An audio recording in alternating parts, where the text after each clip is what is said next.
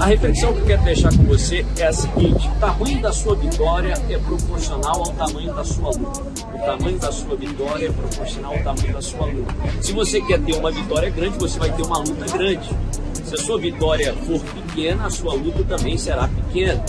Interessante, nós vemos muito isso no livro do profeta Daniel. Daniel, ele recebeu uma revelação concernente à cidade, à nação de Israel.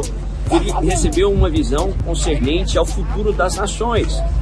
E por isso a Bíblia fala que ele enfrentou grandes principados, potestades ou príncipes malignos, aliás, que representavam nações, que representavam o futuro das nações. Por exemplo, a Bíblia fala que quando a resposta foi liberada, ele foi resistido pelo príncipe da Pérsia, depois pelo príncipe de outra nação, porque a vitória que ele queria era proporcional ao tamanho daquela luta. Nós estamos aqui numa numa selva de pedra, talvez uma das maiores cidades do mundo.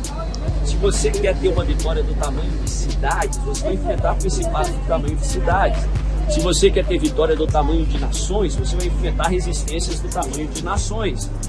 Então, não retroceda diante do tamanho da dificuldade, mas se alegre, porque quanto maior a batalha, maior vai ser a vitória. Quanto maior o gigante, maior vai ser a conquista. Celebre no Senhor, não retroceda, em nome de Jesus.